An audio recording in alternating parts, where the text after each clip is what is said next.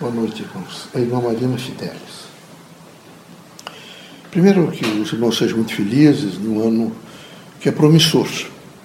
Acho que depois dessas tempestades todas na humanidade, deverá realmente florescer elementos novos. Tenho certeza absoluta que há de vir um momento novo, um pensamento novo e um processo de criatividade nova, tendo em vista, em vista a unidade dos povos é fundamental que isso aconteça. É, representa a doutrina dos espíritos. Como espírito manifestante, tem que falar sobre a manifestação representativa da doutrina dos espíritos, que tem que significar a tríade: ciência, filosofia e religião. Cada um dos senhores deve imediatamente veja, prescrutar o seu interior, buscar livrescamente o que é que representa essa tríade ciência, filosofia e religião.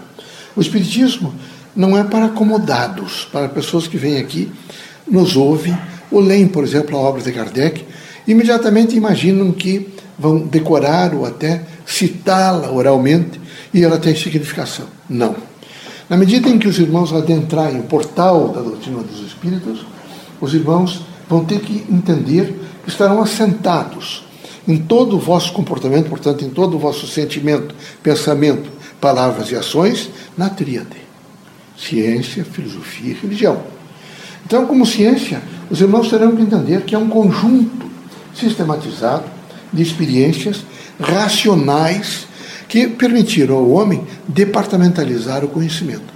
E que a doutrina dos espíritos ajuda essa departamentalização e vai buscar subsídios, vai buscar fortalecimento, vai buscar nesse momento os elementos necessários para algumas conceituações que são de extrema valia à doutrina dos espíritos. Como, por exemplo, Deus como essência da inteligência da vida, portanto, do espírito. Jesus Cristo como um, irmão, um filho de Deus que reencarnou na Terra e que trouxe uma grande missão, uma grande missão e que a cumpriu em um sentimento de amor e de desprendimento. Portanto, um dos grandes mestres que, está um dia a docência de todos os níveis possa entender que o maior de todos os professores foi Jesus Cristo. E a doutrina dos Espíritos tem uma grande preocupação em, em asseverar a presença contínua desse grande mestre, orientador e protetor da Terra. E era preciso compreendê-lo assim. Outro elemento fundamental e que deve ser posto numa linha científica a, a, vida de Cristo. Os historiadores estão sempre estudando e é preciso ler um pouco dos historiadores para entender um pouco mais a sua missão e o seu caminhar na Terra com muita procedência. De Jesus Cristo é a procedência da inteligência, é a procedência da fé racional, é a procedência da luz, porque é a procedência do conhecimento. Ele instaura de restaura, porque ele busca também nos filósofos o pensamento crítico da ciência na religião. Se, os, se as igrejas não quiseram, e se os, os, doutrinadores que montaram doutrinas especiais, tendo em vista a própria finitude da terra, assim o fizeram, não é a propositura de Jesus Cristo. A propositura de Jesus Cristo é efetivamente uma integração de busca da verdade. Isso é extremamente importante. Quando falamos de ciência, vamos buscar, por exemplo, o livre-arbítrio. A ciência é a ciência de procurar a verdade. E quem procura a verdade é alguém que deve ter um arbítrio muito forte. Ele não pode ser alguém que esteja sempre vacilando. Buscar a verdade não é vacilar. Buscar a verdade é ter uma consciência de erro e às vezes para acertar tem que errar várias vezes mas buscar dentro desses erros todos e desse seu procedimento adequado uma metodologia para alcançar o seu desiderato.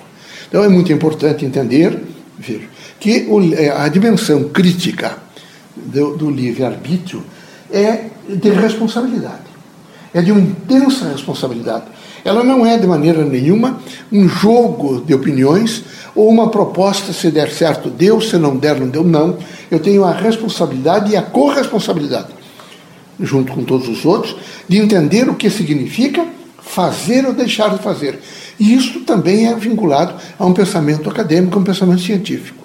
Quando nós falamos na dimensão crítica desse livre-arbítrio, uma linha de ciência, nós imediatamente alcançamos também uma linha do processo reencarnatório.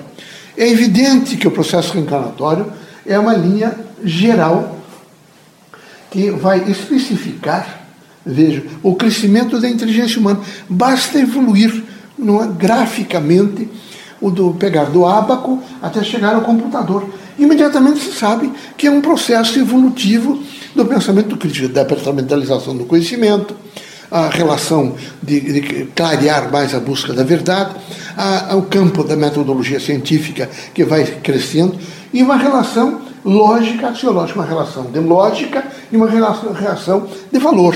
Isso vai, ser, vai acrescentando a possibilidade de verificar que não é possível sentir em cada um de vocês, e em mim também, um diferencial tão grande. Nós somos iguais, somos, mas nós somos é, num diferencial absolutamente o que?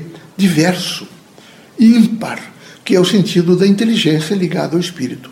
Isso é uma, um credenciamento que se traz através da ciência para se estudar o futuro. Se eles ainda não, aceit, não aceitaram esse princípio, o problema é que vão aceitar para o futuro. Não é possível deixar de aceitar aquilo que é racionalmente operativo e crítico. E tenho certeza absoluta que são homens lúcidos e que vão buscar esse entendimento.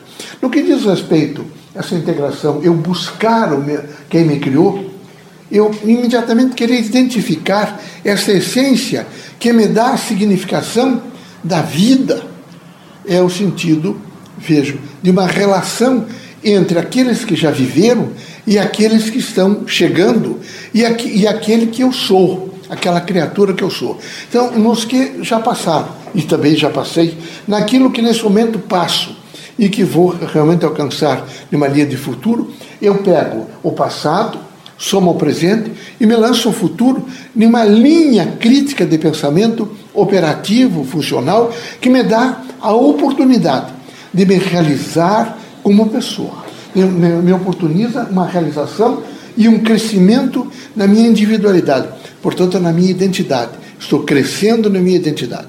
É muito importante que você pegue essa tríade, ciência, e nunca se afaste dessa tríade de ciência, até para fazer a fundamentação adequada dos princípios básicos da doutrina dos espíritos. Seguindo isso, é preciso ir aos filósofos. E a filosofia, vejo, como é, cuidando efetivamente de uma base de todo o pensamento, portanto, da origem do ser numa relação de perceber que é, e nessa relação que ele percebe que é, imediatamente ele faz uma percepção do meio e se projeta através do pensamento, sem sair dele mesmo, numa relação do ser, ele começa a ter a grande significação de fazer conjunto de conhecimento e operar o conjunto de sabedoria. E na medida em que ele se faz conhecimento e sabedoria, ele não só faz vejo a, a, o grande posicionamento e a grande estrutura do pensamento lógico da filosofia, como ele dá vida à ciência. Sem esse pensamento, a ciência fica amortecida.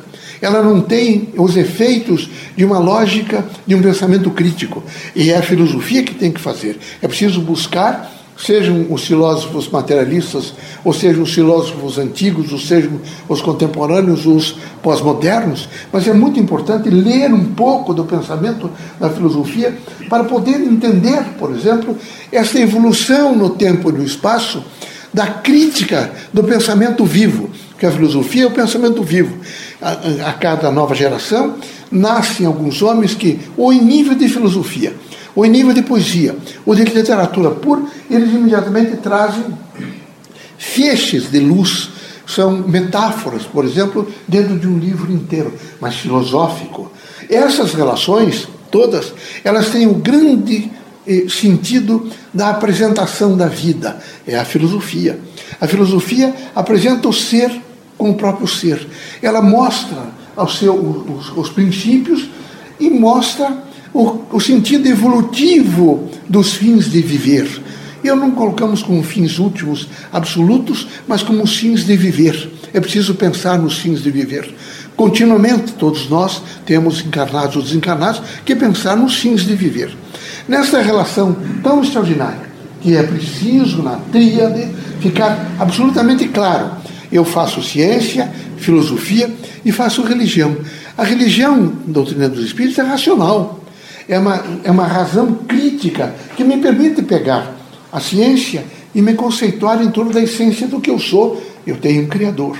Me permite ver que com o pensamento de homens ilustres, iguais a mim, mas com uma experiência de vida maior, me deram a oportunidade de fazer valer o pensamento crítico, a crítica, por exemplo, da razão pura do. Kant, a relação efetiva, por exemplo, da vida com as coisas, ou todos os entes e a proporcionalidade no espaço e no tempo, a dimensão lógica e axiológica de reencarnar e desencarnar, o amor, a fraternidade, a luz, a força da esperança, a coerência no pensamento, é evidente que eu preciso, nesse momento, como espiritista, na, em face da doutrina dos espíritos, me somar e entender essa tríade, para que eu possa realmente eh, não só fazer um fato espírita, que tenha uma racionalidade e que opere toda a departamentalização do conhecimento numa linha crítica, mas que eu não fique de maneira nenhuma apregoando dogmas, que eu não faça de maneira nenhuma menção ao, ao, sacralismo, nem ao misticismo, de maneira nenhuma ao esoterismo. Esses, esses elementos, esses princípios de pensamentos, eles foram, iniciantes para que o homem se conhecesse um pouco. A doutrina dos espíritos está livre deles, e é necessário que cada um, na relação, vejo, da religião espírita, não pense em culto espírita, mas pense em um pensamento que, numa integração, vejo, com a vida, faz realmente a busca da verdade contínua, porque a verdade se renova a cada vez que faço uma integração não é, que envolve ciência, filosofia, consequentemente religião. Deus é a essência de todos esses elementos e nos permite viver, vivermos na paz na medida em que alcançarmos a unidade desses três grandes segmentos da vida.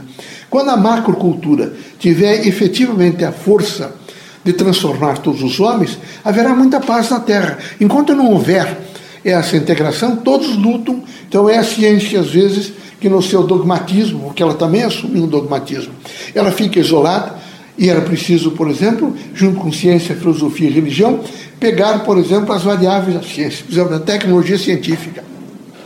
Vejam, por exemplo, os medicamentos, a extraordinária força dos medicamentos. Vejam a tecnologia em torno da computação eletrônica. Vejam nesse momento, voltando um pouco mais atrás, a telefonia, o rádio e todos os outros, aparatos que vieram em torno desses elementos. É preciso pensar, por exemplo, nesse enorme campo elétrico que envolve a Terra, que nos traz mensagens contínuas, todos os momentos magnéticos que se manifestam através de todos os pontuais, aqueles indivíduos que vêm para criar, e nessa relação crítica, vejo, de um espaço aberto, mas organizado. Que coisa extraordinária olhar, por exemplo, numa mata, tudo absolutamente integrado e organizado a vida organizada. Se o homem ainda não está tão organizado, gradualmente ele vai aprendendo a coletar lixos, a fazer separação de lixo, gradualmente ele vai aprendendo que ele precisa harmonizar os ambientes. A natureza é harmônica. Às vezes o homem a desorganiza e ela imediatamente, no esforço da própria natureza, se reorganiza para servi-lo. Então é necessário entender que a proposta doutrinária espírita é de integração é de uma integração que vai reconhecer desde a desorganização para a reorganização, do desencarne para a evolução da vida em liberdade, do reencarne para um aprendizado contínuo em torno, às vezes, da dor, do sofrimento, do desprendimento, é, com a significação, não que todos tenham que sentir dor, mas a operação, por exemplo, vejo, de, de fazer a condução física, sendo o espírito, através do corpo. Não é fácil ver, aprender a falar, não é fácil aprender a andar, não é fácil aprender os sentimentos através, vejo, de uma instrumentalidade corpórea, mas é necessário. Aí imaginem, por exemplo, a ciência e todos os, todo o campo do conhecimento através da universidade. E a universidade formando especialistas e trazendo efeitos extraordinários em, todas, toda a linha do pensamento. Sempre, vejo, temporário, nada permanente, porque tudo é incerto, e nessa incerteza que cada um deve viver em torno dessa tríade, porque é, é só na incerteza que nós conseguimos nos aperfeiçoarmos melhor, é que nós vamos rompendo com todo esse processo dogmático, seja de ciência, de filosofia ou de religião, e alcançando uma pureza do nosso próprio ser, a pureza de sermos a inteligência que é, é, é absolutamente vinculada à essência e à imanência do Criador. Que Deus abençoe vocês todos. Que possamos, em conjunto, fazer momentos melhores da vida. Sou muito feliz por poder conversar com os irmãos. Acreditem na ciência. E quem sabe façam neste momento, neste segundo dia deste ano que vocês estão vivendo, um pensamento crítico. Eu vou me transformar pela leitura. Comecem rapidamente a memorizar que, por mais difícil que seja, você vive num país onde a escola está afastada da leitura. É uma verdadeira desgraça isso. É preciso rapidamente, vejo, associar essa unidade educação e leitura. É fundamental isso. É preciso que vocês lessem mais. É preciso fazer uma seleção de livros. Não se cansar de ler. É preciso fazer anotações. É preciso fazer uma reafirmação. Não sejam ortodoxos. As pessoas ortodoxas estão sempre errando, porque elas não alcançam, por exemplo, o conjunto do conhecimento, nem tampouco a extraordinária força da sabedoria. Conhecimento puro sem sabedoria, ele pouco faz essência numa ordem fática social. E eu espero que vocês todos assim procedam. Não durmam tanto. Acordem e acordados não percam tempo. Tratem de, de fazer uma operação eh, de projeto de vida, onde a significação seja a integração com o tempo e o espaço. Tá bom? Disse o instrumento que vai eh, pedir a todos os núcleos espíritas que são ligados à Sociedade Brasileira Estudos Espíritas que se acrescentem nos seus estatutos que o Centro Espírita é a Universidade do Povo, que terá que ter um projeto político-pedagógico, currículo e programas. Acho isso extremamente importante que fique assentado. A partir dali fica com um, um, centro educacional operativo, onde a grande significação é o conhecimento, portanto, é um aprender a fazer. A grande significação dessa tríade é ensinar a pensar. Em tese, é ensinar a pensar. Ensinar a pensar em uma visão crítica, não é? de liberdade, de responsabilidade e de uma operação sempre atuante e construtiva. Eu nunca deixarei de ser. Nunca. Então eu estou sempre aprendendo. Isso é muito importante na vida. Contem sempre conosco.